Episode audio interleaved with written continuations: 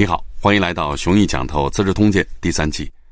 上一讲谈到文帝调整货币政策，一方面由政府推行四铢钱，一方面废除盗铸钱令，准许民间自行铸钱。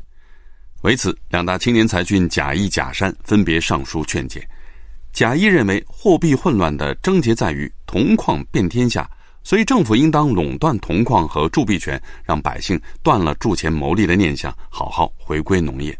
那么贾山的意见会不会比贾谊更高明呢？贾山的逻辑是这样的：货币本身是无用之物，却可以换取富贵。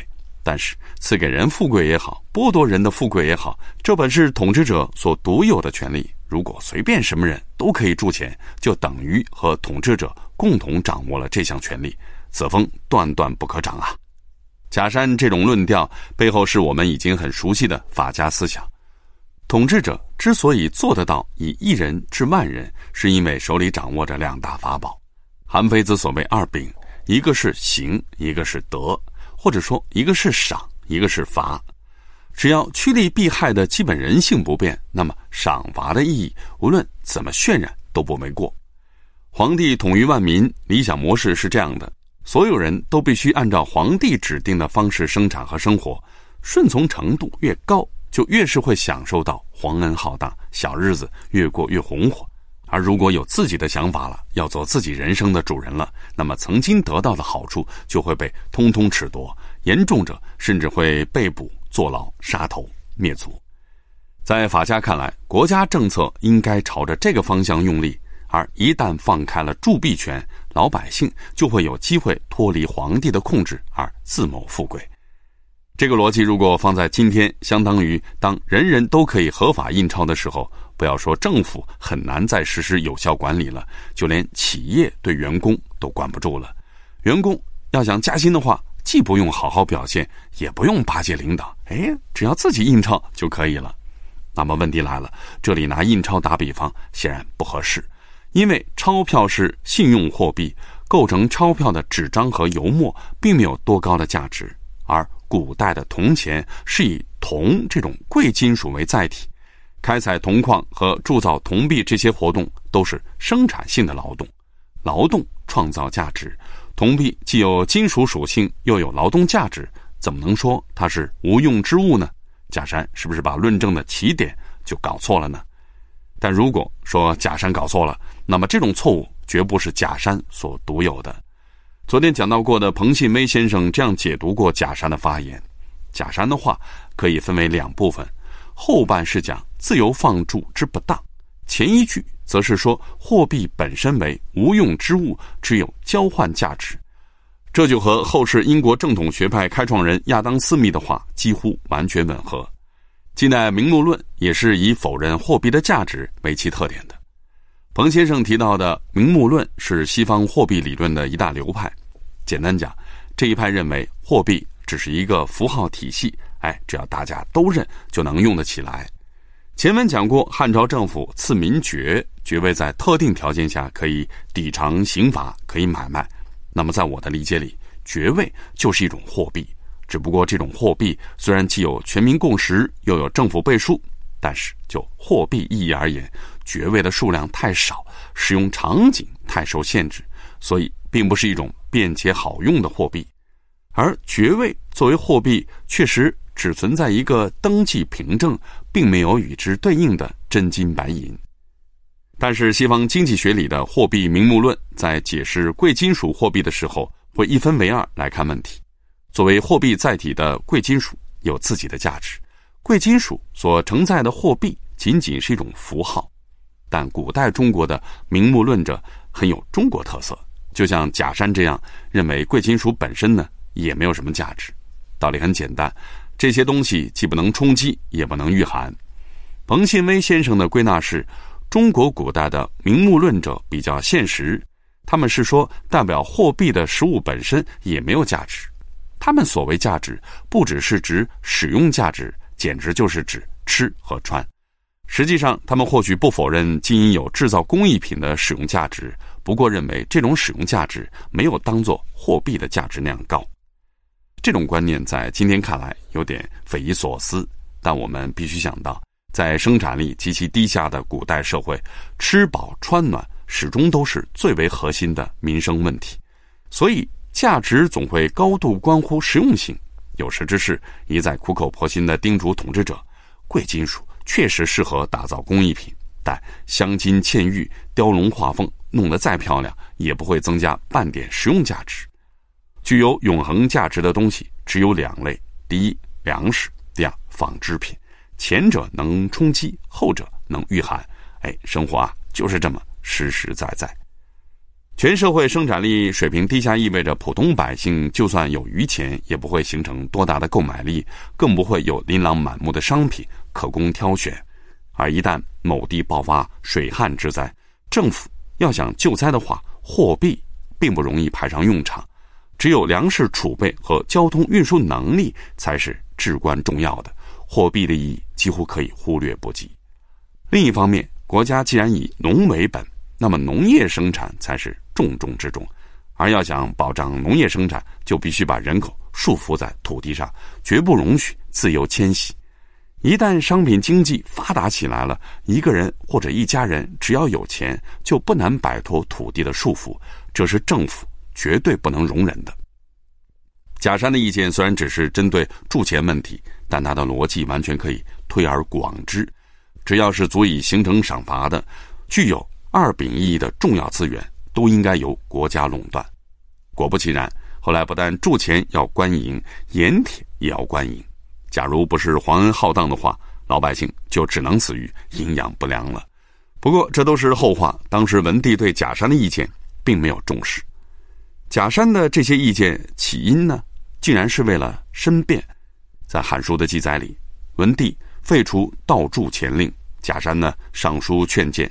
主旨是批评文帝变乱先帝惩罚不应当，贾山又替淮南王刘长辩护，说他呀杀了沈一基不算多大的罪过，不如呢赶紧让他回国好了。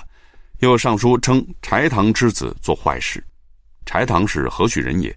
今天呢已经搞不清楚了。总之，贾山接二连三的发表意见，似乎呢都不太中听，以至于文帝将贾山的奏书发放给有关部门，将贾山。好好的诘问一遍，贾山这才发表了“钱是无用之物”那番议论，被司马光采进了《资治通鉴》。至于贾山批评文帝变乱先帝惩罚那些内容，就不提了吧。这在司马光时代过于敏感了。话说回来，文帝虽然对贾山不满，但终归没有处罚他什么，毕竟不能因言加罪嘛，否则以后谁还敢给朝廷提意见呢？在言论管控的问题上。文帝很好的把开明态度保持了下来，铸币权就这样放开了。但和现代意义上的货币非国家化不同的是，当时的民间铸币不能自由发挥，不能有不同式样的货币在市场上自由竞争，而是由国家规定统一铸造标准。一九七三年，湖北江陵凤凰山发掘了几座西汉墓葬。其中的一百六十八号墓葬出土了一百零一枚四铢钱和一个称钱衡，也就是称量钱币重量的天平。根据黄胜章先生的考定，墓主名叫殷遂，是市阳里地方的平民，有五大夫的爵位。哎，这个爵位应该是买来的。这位殷遂要么是大商人，要么就是以铸钱为业，所以相当富有。而且正因为钱币在他手里大量流通。所以地方官吏才发给了他家这件称钱衡，在称钱衡上还写有法律规范和凭证编号。同时出土的还有专用砝码，重十点七五克和十六铢，是法定四铢钱重量的四倍。很可能正是因为文帝的铸币规范推行到位，所以民间铸造的四铢钱品相喜人，在历代半两钱当中最为规范。这应当可以说明，只要标准统一、监管到位，铸币权到底是由官方垄断还是在民间放开，其实并无所谓。只是对于皇帝而言，这就意味着自己制定的标准既约束着老百姓，同时也约束着自己。哪天自己真想给铜钱减重，偷偷占老百姓便宜的话，这真不好操作了。所以，我们不难预判，铸币权迟早还要回到官府手上。当时因为铸币权的放开，文帝的堂兄吴王刘濞和文帝的男宠邓通成为最大的两个获益人。资治通鉴》记载，文帝为了恩宠邓通，将蜀郡盐道县的铜山赐给了他，由他自行铸钱。至于吴王刘濞，国境之内有豫章铜山，刘濞啊，招揽天下亡命者来吴国铸钱，同时又借沿海之便，逐海制盐，因此国用充足，索性呢，把本国百姓的赋税全部免了。从此，吴国和邓通铸造的丝竹钱流通天下。《西京杂记》有记载说，无论是邓通铸的钱，还是刘弼铸的钱，都能以品质取胜，绝不减重掺假。这样一看，似乎文帝的货币政策成效喜人。然而，若干年后，汉宣帝召开盐铁会议，经济专家桑弘羊舌战群儒，力证国家垄断铸币权的必要性，拿文帝时代的货币政策当作前车之鉴，说吴王刘弼和邓通正是因为太有钱了。结果，关东的奸民都去刘弼那儿扎堆了，关中和蜀汉的奸民都去邓通那里扎堆了。桑弘羊的说法当然不无道理，因为吴王刘弼确实因为太富有了，皇帝失去了约束他的二柄。刘备想独立就能独立，想造反就能造反，后来还真就造反了。但如果说这就是放开铸币权的错，那人家邓通同样富可敌国。最后，汉景帝一个不高兴，邓通竟然饿死了，谁又能想得到呢？本年度最后要交代的事情是皇子的改封。原先文帝将代国一分为二，分割出一个太原国，封皇子刘武为代王，刘参为太原王。如今改封刘武为淮阳王，将代国和太原国合并，改封刘参为代王。文帝前五年到此结束。我们下一讲再见。微信 o u c h s t y l e 提醒您，此音频仅供我群内部交流学习使用，请勿传播。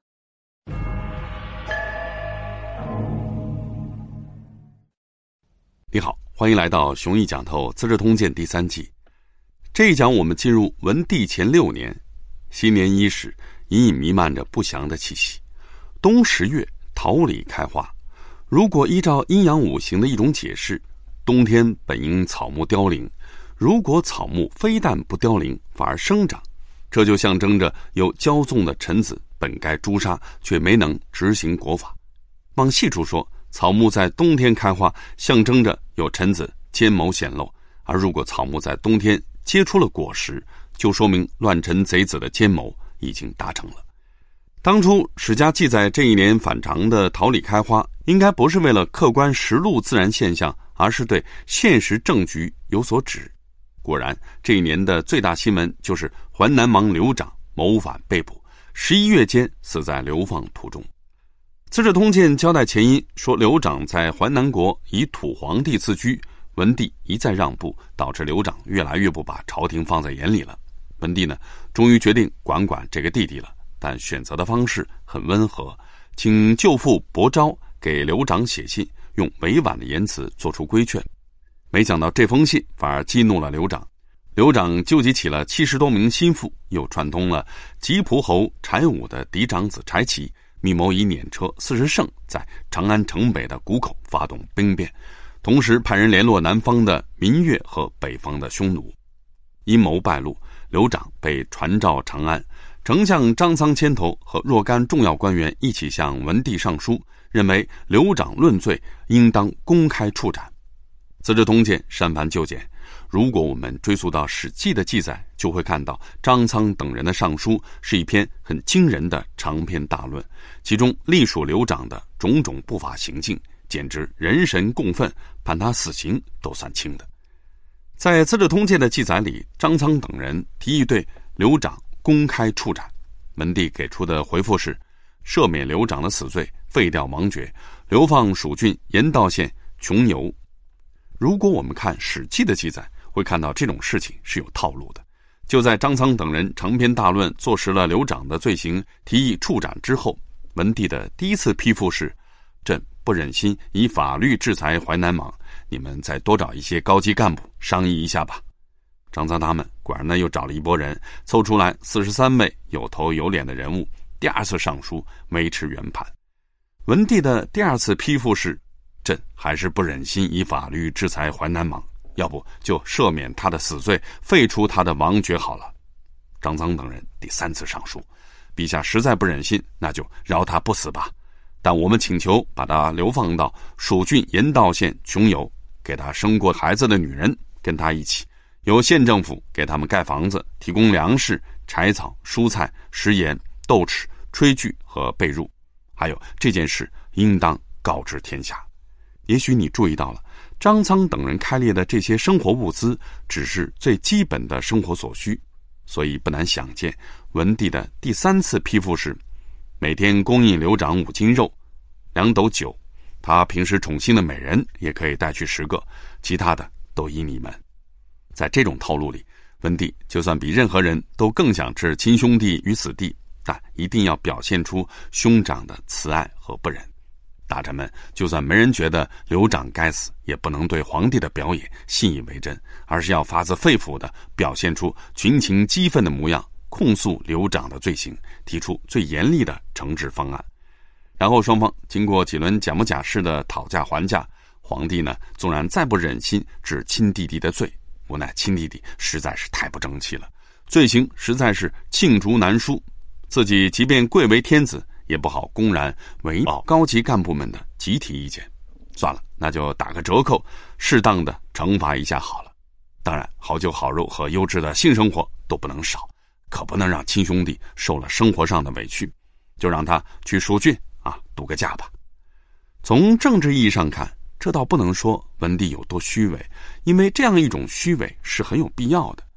皇帝要想向天下人做表率，展现一个父慈子孝、兄友弟恭的家庭应该是什么样子的，而这种样子又和秦朝那种毫无人情味的家庭是何等的不同。对待违法犯罪，惩罚。当然是必须的，但施加惩罚的过程一定是温情脉脉，哎，充满着各种不忍心的，而不能只是冷冰冰的套用法律条文。被《资治通鉴》删掉的这部分内容，虽然并不影响事情的主线进程，却很能够体现当时的政治精神，并且在生活史的意义上给我们透露了一些关键信息。我们看到，由县政府负责为刘长一家人提供的基本生活物资，《史记》原文是几薪、菜、盐、尺、炊食器、席、褥，其中的尺就是今天我们熟悉的豆豉。汉代以来，豆豉作为一种新兴的调味品，迅速深入社会生活，重要性和食盐不相上下，所以文献当中经常盐豉并称。东汉杨旭任职南阳太守的时候，当地豪门的奢靡风气非常的兴盛，杨旭啊很看不惯，于是以身作则，吃穿用度极尽简朴。在吃的方面，有所谓盐豉共一壶，食盐和豆豉放在同一个调味罐里面。盐豉共一壶，形容杨旭饮食粗糙，很不讲究，但这种做派也可以有风雅的体现。今天我们可以在汉墓随葬品里看到。专门用陶土制作的作为名器的调料罐，长方形，底面有两个并排的圆口，每个圆口都有对应的说明文字，一边是齐盐，一边是鲁齿。看来齐地出产的食盐和鲁地出产的豆豉都是当时的优质调味品，由他们来盐豉共一壶，格调马上就不一样了。《汉书》还交代了一个细节：县政府给刘长一行人提供的伙食标准是。皆日三食，之所以要特定点名每天三顿饭，在当时的背景下，这相当于给刘长保存了几分贵族尊严。因为一日三餐是贵族的饮食标准，大体啊像今天一样，早中晚三顿。但和今天不同的是，午饭不重要，一般呢只吃早饭剩的。秦汉年间的平民百姓只有一日两餐，第一顿饭在辰时，上午七点到九点之间。称为朝食，第二顿饭在申时，下午三点到五点之间，称为晡食。天子一日四餐，大概啊要多一顿夜宵。我们再来关注一下刘长的流放目的地——蜀郡盐道县境内的穷游，今天的四川省雅安市营京县一带。所谓穷游，从字面上粗略解释，意思是设置在穷这个地方的邮递中转站。张家山汉简行书律让我们看到了汉代制邮的详细规定。大体而言，每十里设置一游。南郡呢，人烟稀少的地方就改为每二十里设置一游。北地郡、上郡、陇西郡都是北部边郡，人口密度更小，每三十里设置一游。边疆地区和环境险恶的地区不方便滞游，相应事务由治安官吏代办。地势狭窄无法滞游的地方，就近选个方便的地方滞游。在这样的规划之下，汉朝从内地到边疆有了无远弗届的邮递网络，网点星罗棋布，公文可以上传下达了，这才谈得上国家管理。刘长的流放目的地穷游，正是这张大网当中一个偏僻的网点。处置已定，袁盎提醒文帝：“陛下一向纵容淮南王，没给他派过严厉的老师和国相，这才使事情发展到如今的地步。淮南王性格刚烈，忽然遭逢这样的挫折，就怕途中染上风寒死掉。那样的话，陛下就会落下一个杀死亲兄弟的坏名声啊！”袁盎说的是婉语，直白来讲就是以刘长的性格，一定会怄气怄死的。文帝这样折磨他，实质上就是杀他。但文帝回答说：“我呢，只是想给他一点苦头吃，过后还会把好日子还给他的。”于是将所有参与谋反的人尽数诛杀，将刘长装进资车，由沿途各县轮流接送。事情果然像袁盎预料的那样，刘长啊生闷气不吃饭，真的死了。刘长的死因，《资治通鉴》只是简略记载：愤恚不食死。那么问题来了，刘长不吃饭，负责押解的人员难道不知道吗？怎么可能任由刘长饿死呢？《史记》交代了详细经过。刘长的流放旅途是乘坐资车，沿途各县依次押送。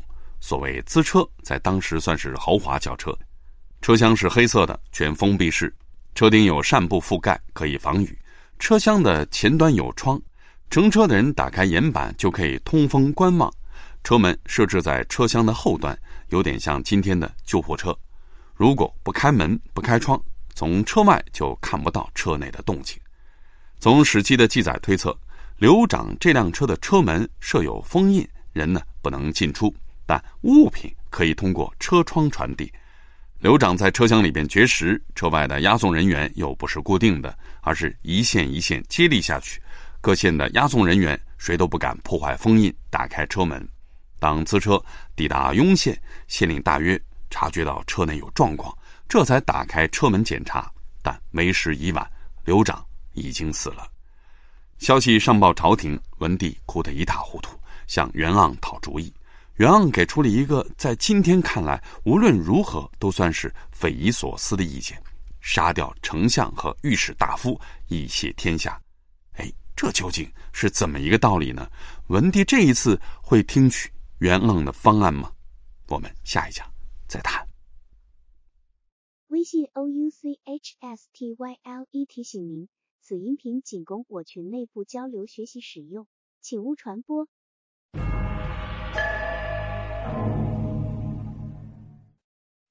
你好，欢迎来到《雄毅讲透资治通鉴》第三季。上一讲谈到淮南王刘长在流放途中绝食而死，文帝哭得一塌糊涂，向袁盎讨主意。袁盎给出了一个在今天看来无论如何都算是匪夷所思的意见：杀掉丞相和御史大夫，以谢天下。这究竟是怎么一个道理呢？刘长的死到底关丞相和御史大夫什么事呢？我们读《资治通鉴》，袁盎的原话是。独斩丞相、御史，以谢天下乃可。这里所谓御史，联系上下文，应该指的是御史大夫。前面讲过，灌婴死后，御史大夫张苍升任丞相，接了灌婴的班，空出来的御史大夫职位，文帝原计划让河东守季布来做，但因为有人说了季布的坏话，文帝呢又把季布打发回河东郡了。现在御史大夫的职位依旧空缺，工作呢暂时由冯敬代理。当时的中央政府太尉的职务已经废掉了，左丞相和右丞相合二为一。这样一来，丞相和御史大夫就是政府里的一把手和二把手。袁盎的那番话的意思是，只要杀了这两位，向天下人谢罪，文帝害死亲兄弟的罪名才洗得清。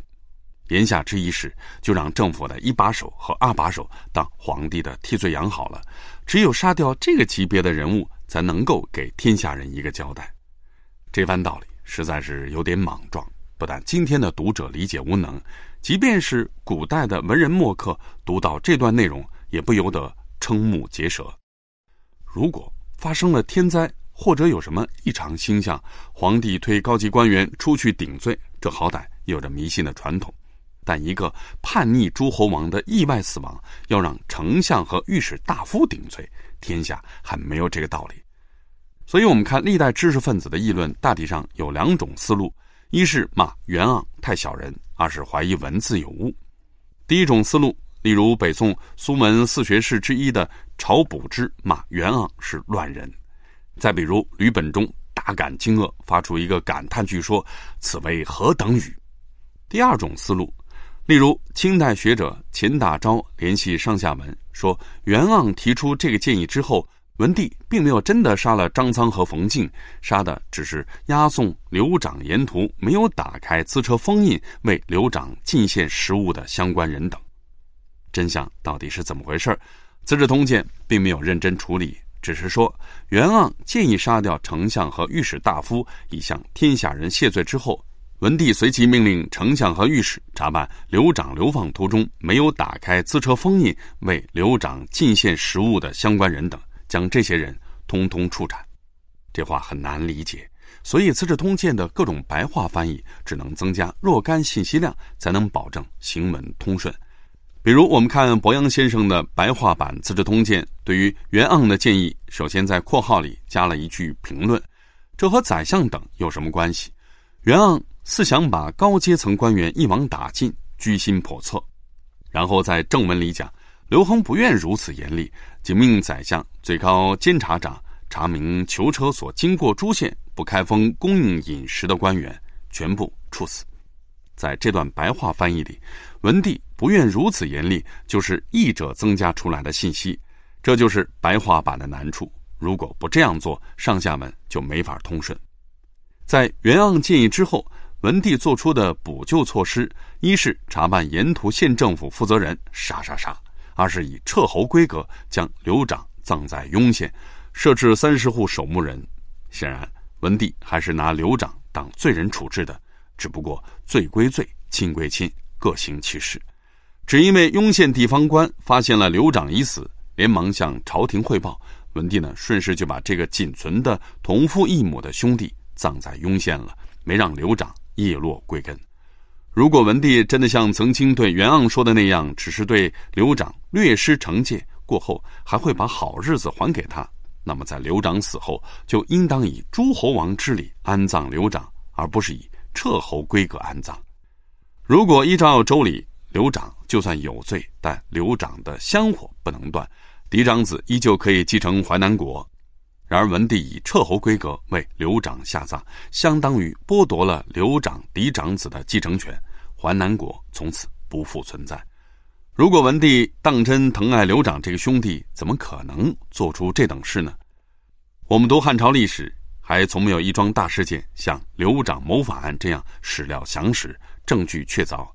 丞相张苍等人联名提交的判决意见。还有文帝和群臣的几番推拉，应该都是从皇家档案馆里的一手材料里直接抄录来的，罗列了刘长大大小小每一条罪状。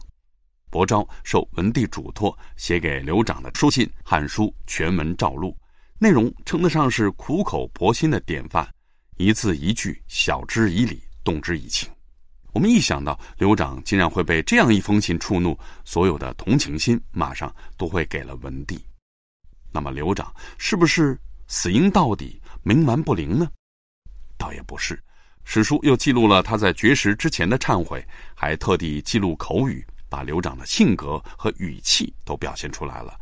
话是对逝者说的：“谁说你老子我是个勇士？我都是因为骄纵，不听良缘相劝，以至于落得今天的地步啊！”做完忏悔之后，刘长这才绝食而死，给读者的印象是。刘长的罪行不但铁证如山，连他本人都真心认罪了。刘长的最后忏悔很生动，很有画面感。刘长以这样的形式死掉，简直完美。随着刘长的死，文帝的兄弟就一个都不剩了。文帝在退居内室、卸下伪装的时候，应该会长吁一口气吧？要说他对刘长有多深的兄弟之情，显然不可能，因为这两兄弟从小就不曾生活在一起，只是知道对方的存在，连面都没见过。直到刘长从淮南国入朝觐见，才有了半是兄弟、半是君臣的初次相逢。刘长那孔武有力的身姿、自来熟的性格和魂不吝的态度，究竟有多大的可能会讨文帝喜欢呢？显然，刘长案并不会终结在这里，一定还有后话。但后话就等后文再谈。眼下，我们依循《资治通鉴》的时间线，关注一下汉朝和匈奴的外交关系。默读单于的国书来了，将前段时间的边境冲突完全归咎于汉朝，说明明匈奴和汉朝建立了和亲关系，但汉朝官员悍然攻击右贤王。当然，右贤王也不像话，没向单于请示就和汉朝开战。默读单于大人有大量，处罚了右贤王，让他西征月支国，结果不但消灭了月支国，就连楼兰、乌孙、呼阶等二十六国也通通归附匈奴。既然塞北已经合为一家，匈奴和汉朝还是恢复从前的友谊好了。请文帝约束汉朝子民不要靠近北方边境。这样一封国书，实在是以退为进，绵里藏针。假如我们都是匈奴人的后裔，很有理由据此而感到无上的自豪，并且痛恨汉帝国的出尔反尔和强词夺理。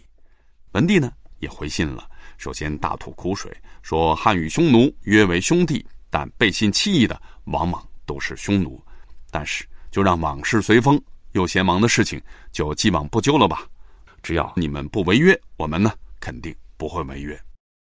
以上是《资治通鉴》的删节版，而在《汉书》的完整版里，首先文帝收到匈奴的国书，召集公卿会议，集体意见是：匈奴刚刚击破月支，士气大振，咱们呀可别去招惹人家。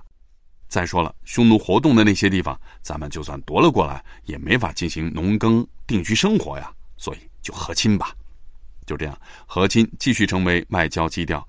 文帝的回信里还有这样的话：“你们匈奴人这段时间征伐四方，实在辛苦了。我们送去黄金若干，绸缎若干。”汉朝和匈奴互相指责对方背信弃义，但到底是谁背信弃义，并不重要。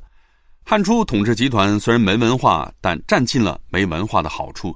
考虑外交政策的时候，只需要权衡双方实力就可以了。打得赢才会打，打不赢就爽爽快快的认怂。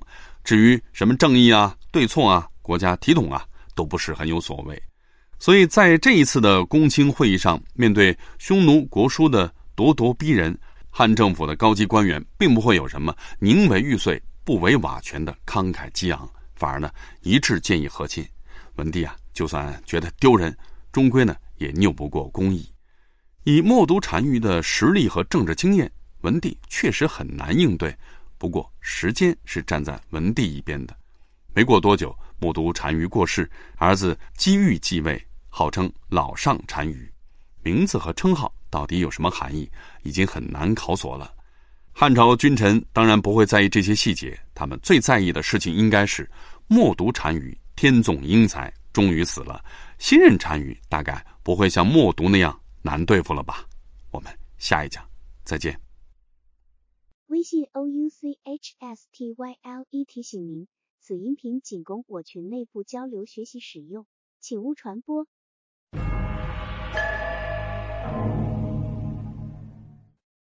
你好，欢迎来到《雄毅讲透资治通鉴》第三季。上一讲谈到，匈奴发生了权力交接，默读单于过世，老上单于继任。这种时候，大汉帝国必须有所表示。当然，汉朝这边呢，也没有什么新花样，无非还是和亲政策，继续送女人、送物资。但这一次，女人的名号有了变化。《资治通鉴》的原话是：“帝复遣宗室女翁主为单于胭脂。”所谓宗室女，意思是刘姓皇族的女子，但不是皇帝的姊妹或者是女儿，当然也不是皇帝后宫里的女人。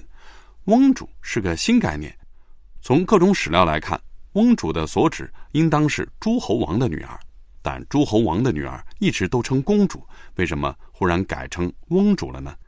张家山汉简二年律令有一部《治吏律》，其中呢有这样一条禁令。诸侯王女无得称公主。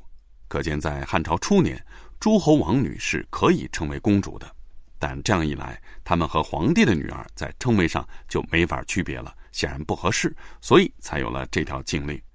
汉承秦制，按说这类的称谓和级别都是从秦朝照搬来的，但偏偏秦朝是一个大一统的中央集权帝国，境内只有郡县，没有诸侯国，当然呢，也就不存在诸侯王的女儿该有个什么头衔这种问题。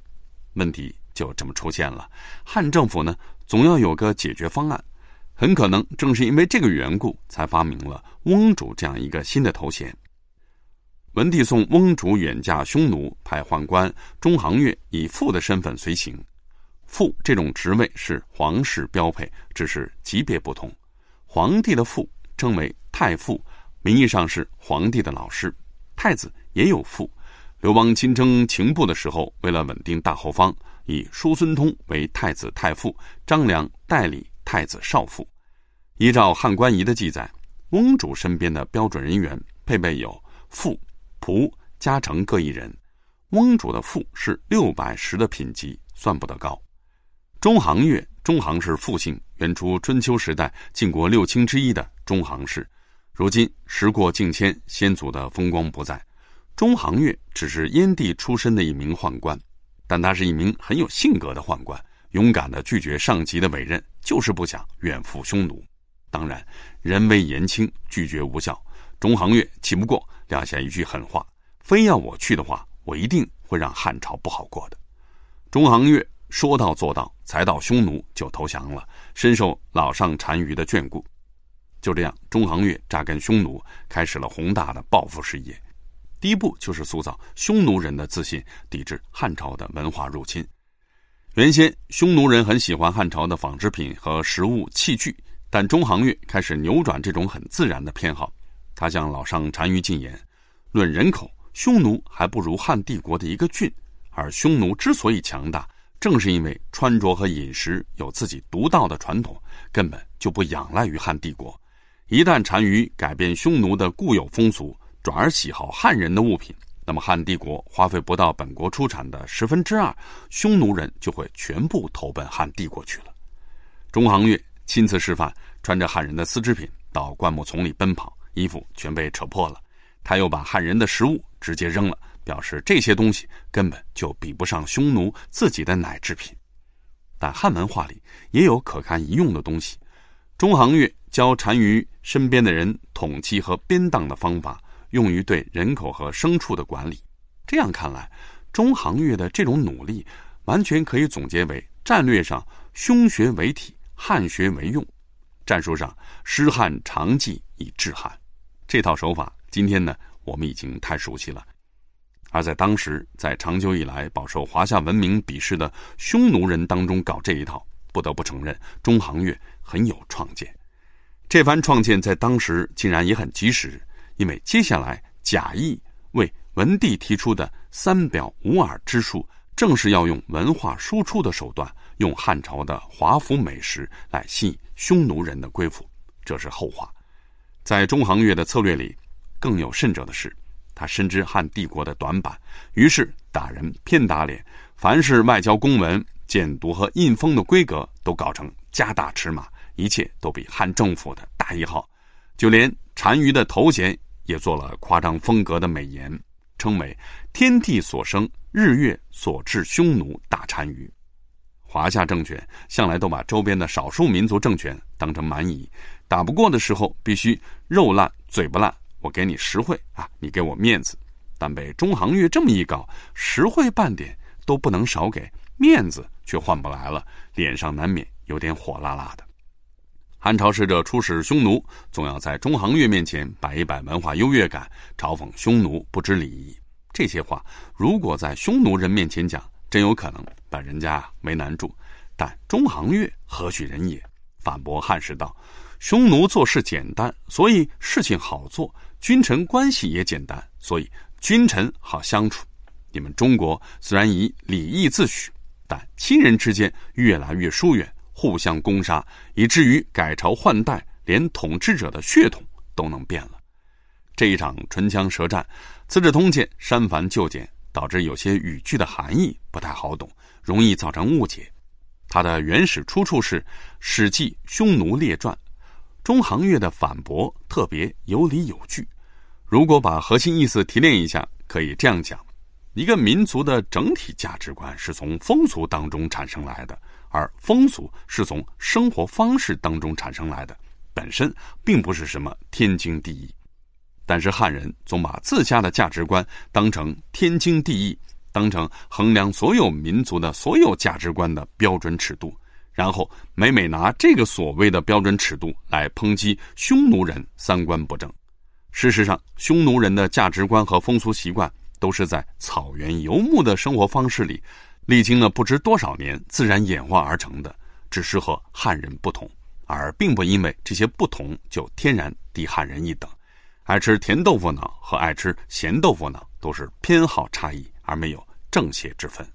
中行月还很会以子之矛。公子之盾，拿汉朝使者的逻辑做出凌厉的反击，证明汉人自我标榜的礼仪是何等的虚伪，何等的脆弱。一来二去之下，中行月懒得再打口水仗了。只要有汉朝使者想辩论，他就只是一句话：你们只要把每次该送的东西质优量足送到就行了。但凡质量差了点，数量少了点，你们就等着挨打吧。不过有意思的是，中行月这番话里。让汉朝送来的物资是曾、胥、米、聂，很难说这到底是曾、胥、米、聂四种东西，还是曾、胥、米、聂两种东西。曾和胥都是丝织品，不同之处是曾是丝织品的总称，胥专指粗糙的丝织品，和棉相对。当时中国还没有棉花，所以没有棉絮。镍是酒曲，酒曲是谷物发芽来的，所以也可以叫米镍。汉朝给匈奴的物资当中有没有单独的米这一项就不清楚了。看来匈奴当时也搞农业生产，有了一定量的粮食可以用来酿酒。伊保中和王世宏先生有一篇论文《汉代匈奴粮食生产及其与中原的经济关系研究》，做出了这样一个结论：匈奴因为粮食生产能力增强，又掌握了酿酒技术。但液体酒运输不便，自己呢又生产不出酒曲，所以才要向汉朝索要酒曲，自己回去酿酒。那么新问题来了：匈奴怎么开始种粮食了呢？这应该是因为大量汉人涌入匈奴，无论是主动逃过去的，还是被匈奴抢过去的。总之，有人把种地的老本行哎拾到起来了，有人把农耕和酿酒技术传授给匈奴人了。新问题。又出现了，中行月始至于弘扬匈奴文化，身体力行的劝谏老上单于抵制汉朝来的洋玩意儿，说汉朝来的这个丝织品啊，不如我们匈奴的皮革制品结实耐用；汉朝的饮食更不如匈奴的奶制品好吃。结果呢，道理讲的再漂亮，终归还是压制不住匈奴人对汉朝人洋玩意的热衷。这样看来，汉朝如果拿经济和文化手段逐渐软化匈奴，应该还是有胜算的。事实上，在司马光生活的时代以及稍后辽国和金国都没能挡住宋朝的文化入侵，汉化的相当彻底。不然的话，辽国也不至于被汉化之前的金人灭了，金国也不至于被蒙古灭了。在中行月和汉朝使者斗嘴的各种说辞里，有一点。可谓切中了华夏民族的要害。华夏百姓以农耕为生，耕地带不走，就必须修筑城郭来做防御。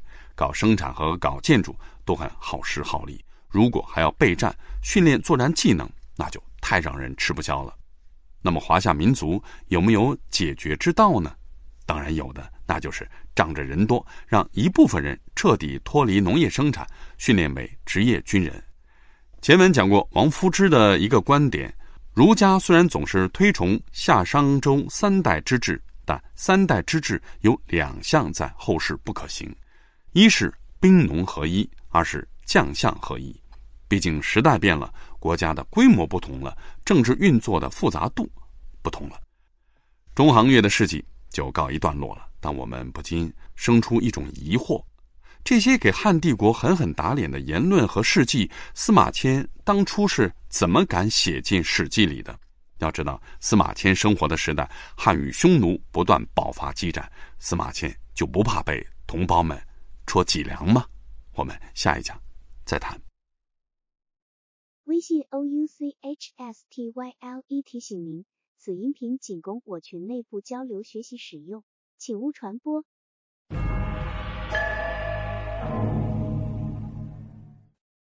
你好，欢迎来到熊毅讲透《资治通鉴》第三季。上一讲留下了一个问题：中行月的事迹会让我们生出疑惑。这些给汉帝国狠狠打脸的言论和事迹，司马迁当初是怎么敢写进《史记》里的？我们不妨假想一下，汉朝人如果读到《史记·匈奴列传》，读到中行月舌战众汉时，一段段措辞谨严的论证，把对手逼得哑口无言。让读者即便胸中不快，一时呢也找不到反击的切入点。再读到中行月主导匈奴的外交礼仪，在汉人最敏感的地方毫不费力的啪啪打脸，心中不知道会是什么滋味中行月在职场上胆敢以下犯上，更胆敢以一己之力和大汉帝国相抗衡，汉朝人会怎么看呢？司马迁能够把这些内容载入史册。看来并不曾想把中行月这个汉奸形象牢牢钉在历史的耻辱柱上。按说司马迁生活的时代，汉与匈奴不断爆发激战，简直就是水火不容。在这样的时代大背景下，司马迁反而超然于政权和民族立场之上，描写中行月这个角色，实在有点匪夷所思。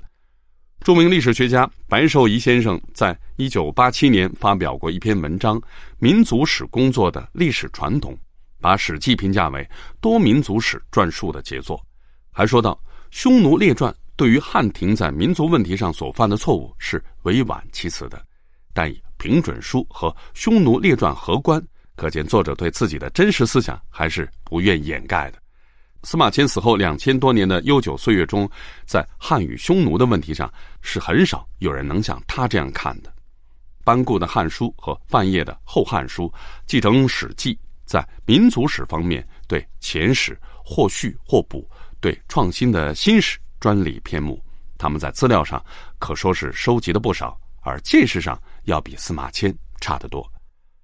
回到历史现场，一众汉朝使者在见识上也要比中行月。差得多，中行月之于老上单于，几乎相当于诸葛亮之于刘备。汉帝国果然呢大感头疼，但是汉帝国人才济济，针对中行月的嚣张，贾谊要来献计献策了。《资治通鉴》的原话是：“梁太傅贾谊上书曰。”这话显得没头没尾。贾谊不是才被排挤出朝廷，做了长沙王太傅吗？怎么忽然就变成了梁太傅了？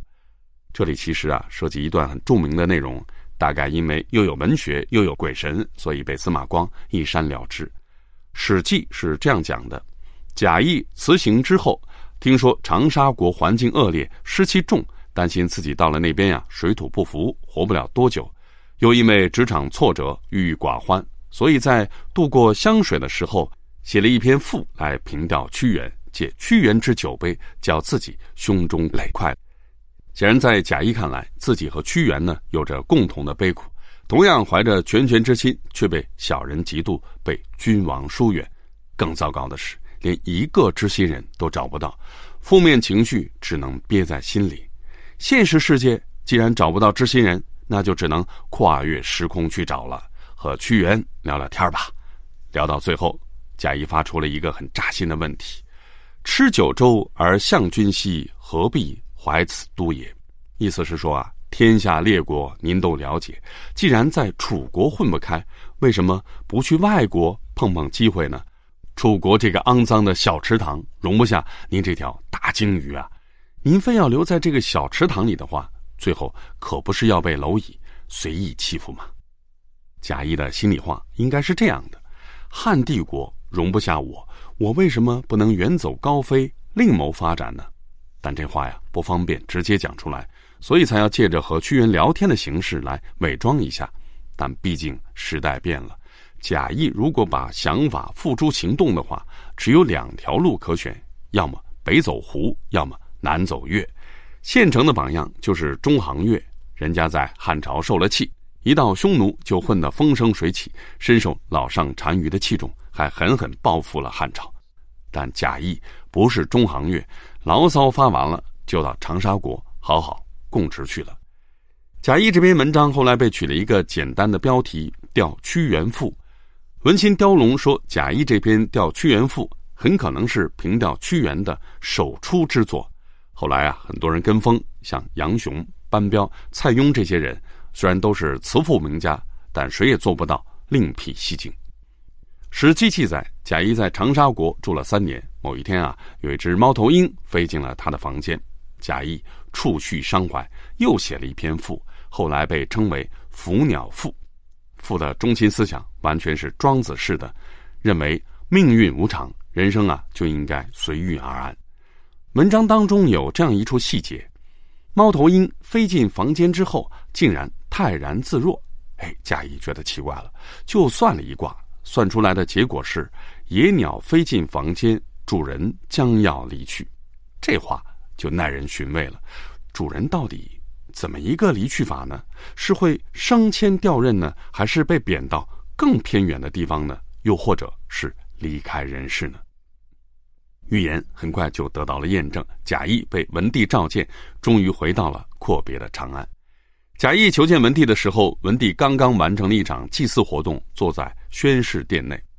陈苏镇先生有考证，宣室殿是未央宫前殿的一处附属建筑，皇帝会在这里亲自处理一些比较重大的事务，或者举行规模较小的召见。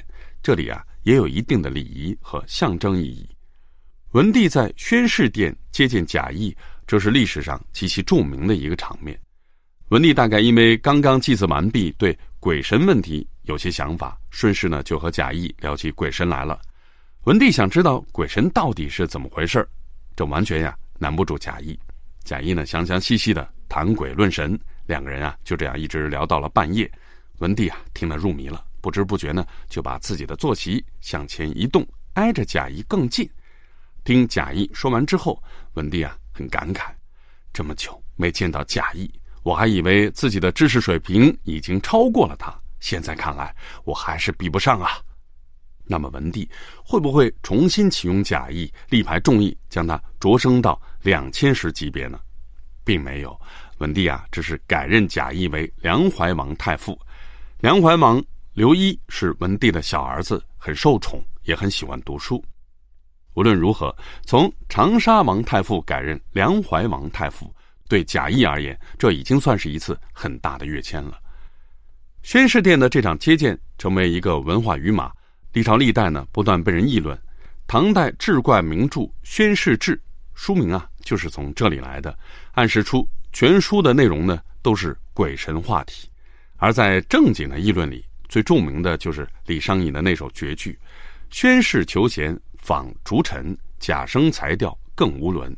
可怜夜半虚前席。”不问苍生，问鬼神，意思是说啊，明明是明君召见贤臣，马上呢就该有一场风云际会的表现才对，却没想到文帝的话题全都围绕在鬼神上面，根本就不提国家大事。当然，李商隐诗人心性，有可能错怪了文帝。文帝如果想对贾谊委以重任的话，总得有一个过渡才稳妥。不妨啊，先让他做两年梁怀王太傅再说。贾谊还没有到而立之年呢，来日方长。贾谊从此再也没有回过长沙国，而他在长沙国的住处，后来呢不断被人评掉。我在《唐诗五十讲》里讲过刘长卿的《长沙过贾谊宅》：“秋草独寻人去后，寒林空见日斜时。”貌似纪实，其实暗用《伏鸟赋》的文字。宋人梅尧臣写过《贾谊宅边寒景在》。这口井呢，不仅宋朝还在，直到今天也还在。贾谊故居也得到了重新修缮，成为长沙市内的一个文化景点。贾谊到梁国赴任，虽然依旧远离政治中心，但从《汉书》的记载来看，文帝呢经常向他咨询政治问题，这应该就是邮传系统在发挥作用，书信往来相当方便。贾谊频繁上书陈述政治见解，这些内容司马迁没讲。但班固搜罗贾谊的奏书，整理出来一个大略，即便只是大略，也已经是连篇累牍了。后人拟了一个标题，叫做《治安策》，又名《陈政事书》。司马光又把班固的整理稿再做整理，编入《资治通鉴》，但还是免不了连篇累牍。《资治通鉴》的内容进展到现在，引述古人的文章还从没有引过这么长的。司马光如此不吝篇幅，是因为在历代政论性的文章当中，要论重要性之高、影响力之大，贾谊这篇《治安策》，即便排不到第一，至少也在前三之列。但我们读《资治通鉴》读到这里，很容易产生一个误解，认为司马光特别青睐贾谊，非常认同《治安策》里的政治见解，不然不可能给出这么夸张的篇幅。我曾经啊也是这么认为的，直到看过司马光写的《贾生论》，才发现司马光对贾谊和《治安策》相当不以为然，觉得世人都被贾谊的命运和文采蒙蔽了双眼，根本就没有察觉到贾谊学术不纯，才高而道不正。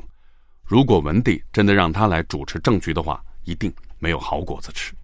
司马光到底为什么这么说？后文再讲。现在我们先要佩服一下司马光，虽然他对贾谊和治安策如此看不惯，但还是在《资治通鉴》里给出了极大的篇幅。但另一方面，这也说明治安策的影响力实在太大，再不喜欢也不得不让他隆重呈现。那么，治安策究竟讲了怎样的内容呢？我们下一讲再谈。微信 o u c h s t y l e 提醒您。此音频仅供我群内部交流学习使用，请勿传播。